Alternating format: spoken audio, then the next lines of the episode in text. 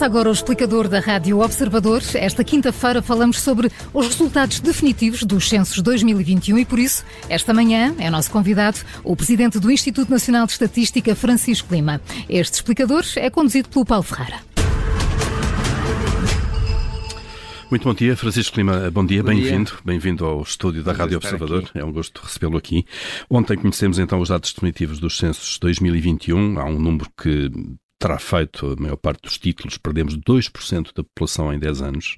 É a segunda quebra de população entre censos, a outra tinha sido nos anos 60, por causa da emigração. Assim, em traços gerais, eh, o que é que estes eh, censos eh, nos dizem do, do que somos em Portugal? Do lado da demografia, temos isso que referiu, que Paulo referiu, que é a redução da, da população, que de facto é algo que nós já esperávamos, olhando para, para o saldo natural e para o saldo migratório, mas aqui temos essa quantificação. Depois há, há outra questão que está relacionada com isso, que é o envelhecimento da população. O que se verifica é que para todos os grupos etários abaixo dos 40 anos nós temos uma redução da, da, da, do número de pessoas nesses grupos etários uh, e é principalmente marcante no grupo etário entre os 30 e os 39, que, o que é impressionante. Uh, mas temos aqui outros, outros fenómenos, para além, uh, temos a dispersão da, da população no território, que passou ainda a ser mais desigual e uma aglomeração no, no litoral. É, sobretudo a área metropolitana de Lisboa e Algarve. E há um crescimento da população residente. E aí há um crescimento da população. Uh, que está relacionado também com o movimento da população dentro do território, mas também com, com a imigração, com a entrada de, de, de, de estrangeiros que passam a residir em Portugal. Um, depois, para além disto, há, há outros aspectos que, enfim, estão relacionados com a demografia, mas também são relevantes, que é a alteração das estruturas familiares. Uh, o aumento do peso de, de pessoas que vivem sozinhas, um aumento... Que são de, mais de um milhão? É mais de um milhão, tem quase um quarto da, da, da, dos agregados familiares. Uh, temos um, um, um, também um aumento do peso das famílias monoparentais, continua, a ser maioritariamente com mãe e filhos, é 85%. Um, temos um aumento do, do, do, número de divorciados, aliás, isso nós já tínhamos divulgado, que passa a, a superar o número de, de viúvos, mas também temos fenómenos como o aumento do peso das famílias, o que, o que estatisticamente se chama reconstituídas, ou seja, com, com, com que filhos que não se... de, de, relações anteriores. Exatamente. Claro. Isso, isso, isso também é bastante relevante.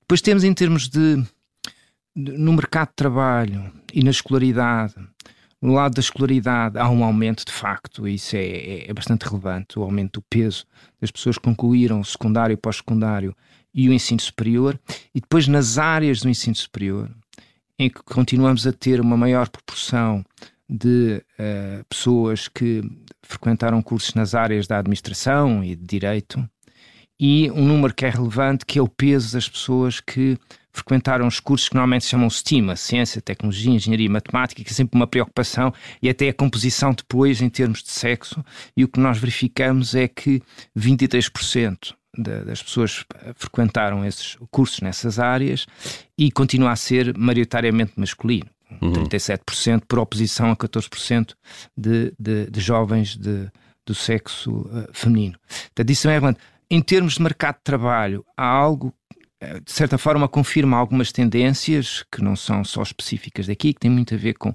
não só com o nosso padrão de produção, de exportações, mas também com mudança tecnológica que é o aumento, se olharmos para as profissões, nós temos um aumento do peso das, da, da, dos trabalhadores, os menos qualificados e os mais qualificados. Por, por vezes este, o termo é polarização, há aqui um aumento dos polos, os uhum. E, e, e porquê?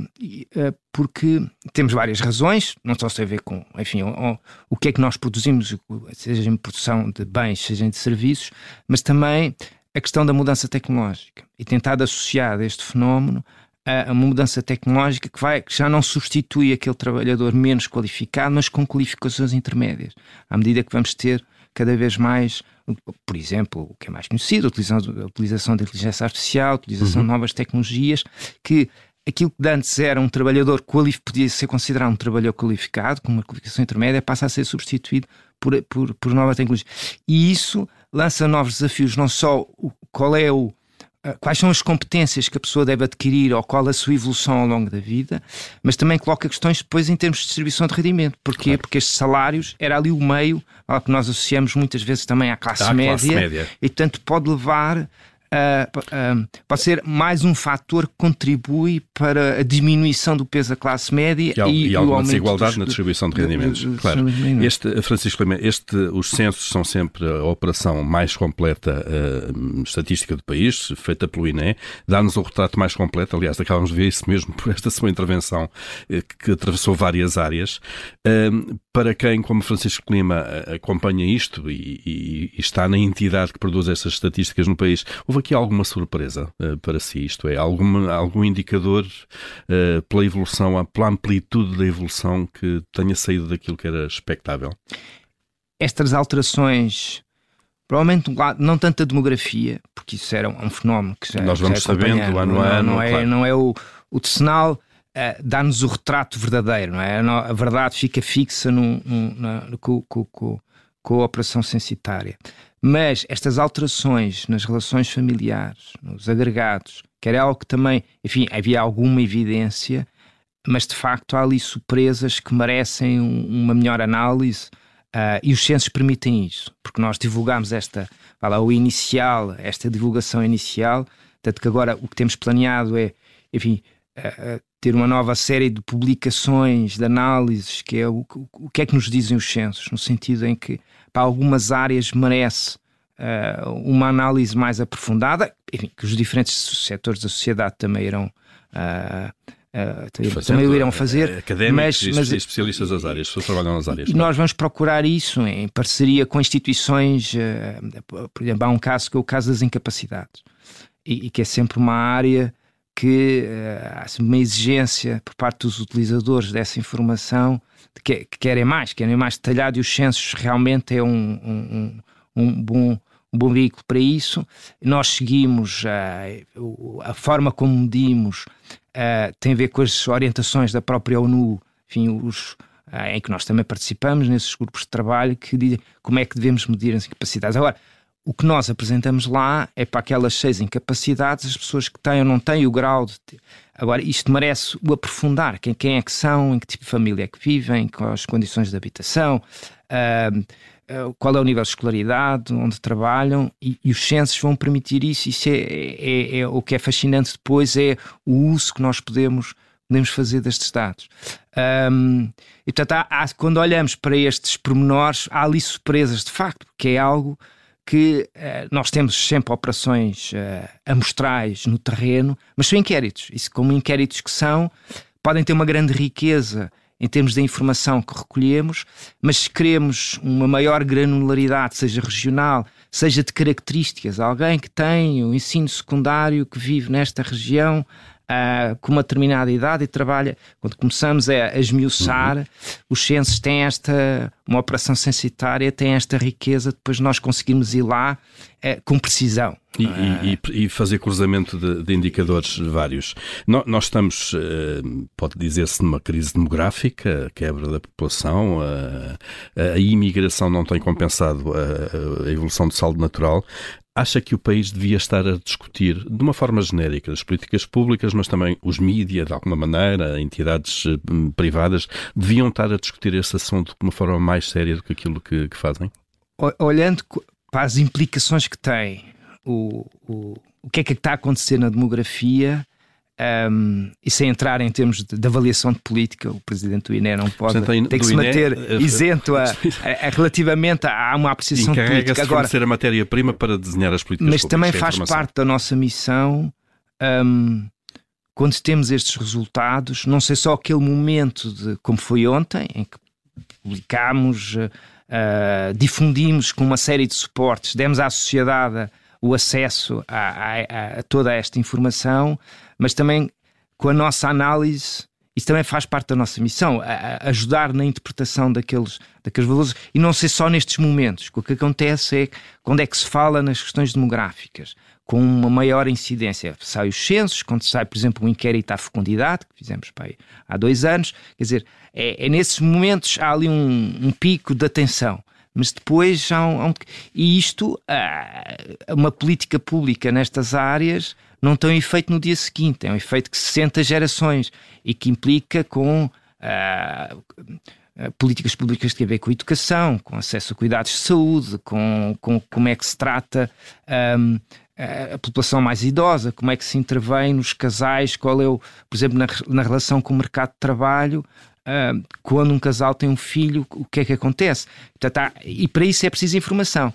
Uh, nós temos esse, feito esse esforço, é, é contínuo, de dar mais essa informação, mas também temos de ter provavelmente uma maior uh, dar mais visibilidade a esta, no, no que cabe ao INE, colocar mais na agenda, papel, tentar colocar faz, mais na agenda. Faz, faz parte.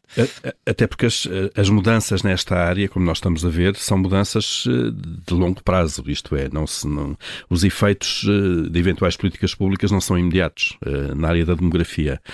Uh, o INE não, enfim, não, não fará essas projeções, pelo menos em termos públicos, mas eh, vai ser difícil, acha que vai ser difícil invertermos esta tendência de sermos cada vez menos, cada vez mais velhos, em média, cada vez mais no litoral? As tendências estão lá e são fortes. Uh, portanto, o, o, que significa que, em termos de, de, de intervenção pública, de, de políticas públicas, Uh, e o desenho dessas políticas públicas tem que perceber que de facto são tendências muito fortes uh, e, e, e, como tal exigem eh, também bastante em termos de, de, intervenção, porque, por exemplo, temos intervenção ao nível do, do, do, do pré-escolar. Nível, essas intervenções têm impacto uh, não só logo na decisão de ter filhos, mas também tem impacto na própria progressão da geração que é afetada por essas políticas. Há estudos que indicam, por exemplo, que tem um grande impacto a forma como é gerido o pré-escolar, depois no desempenho da própria pessoa ao longo da sua vida, seja em termos escolares, seja depois no mercado de trabalho. Portanto, são políticas que não têm só uma componente demográfica, também têm uma componente em termos de, de condições de vida, tem implicações económicas e tem implicações no próprio crescimento do país. Ah, porque também essa, essa vertente, não, ah, se falar com um demógrafo, provavelmente diz que não, não usar o termo crise ou o inverno demográfico, se deve evitar isso, porque isto são movimentos que uh, fazem parte da evolução de um país em termos de, de, da uhum. população residente. Um, mas que de facto é, é preocupante um, olhando para o que está a acontecer no mercado de trabalho, olhando para o que está a acontecer em termos de escolaridade, isso, isso é. Uhum. Uh, e, portanto, devíamos talvez todos ter mais atenção a, a estes temas. Estes, enquanto operação um, concentrada no tempo, de, de, de, de, no fundo, de ter este, esta fotografia do que é o país, que são os censos, foi a última operação?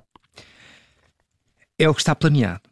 Este foi um censo ainda clássico, apesar de ter sido digital tudo ele. Mas uh, aquela, aquele período de, em que se pergunta a toda a gente, em que há dois meses, em dois que, meses, aliás, foi seis semanas na recolha, com os dois meses, as duas semanas iniciais de distribuição e do varrer o terreno em termos da, da habitação pela parte dos nossos licenciadores.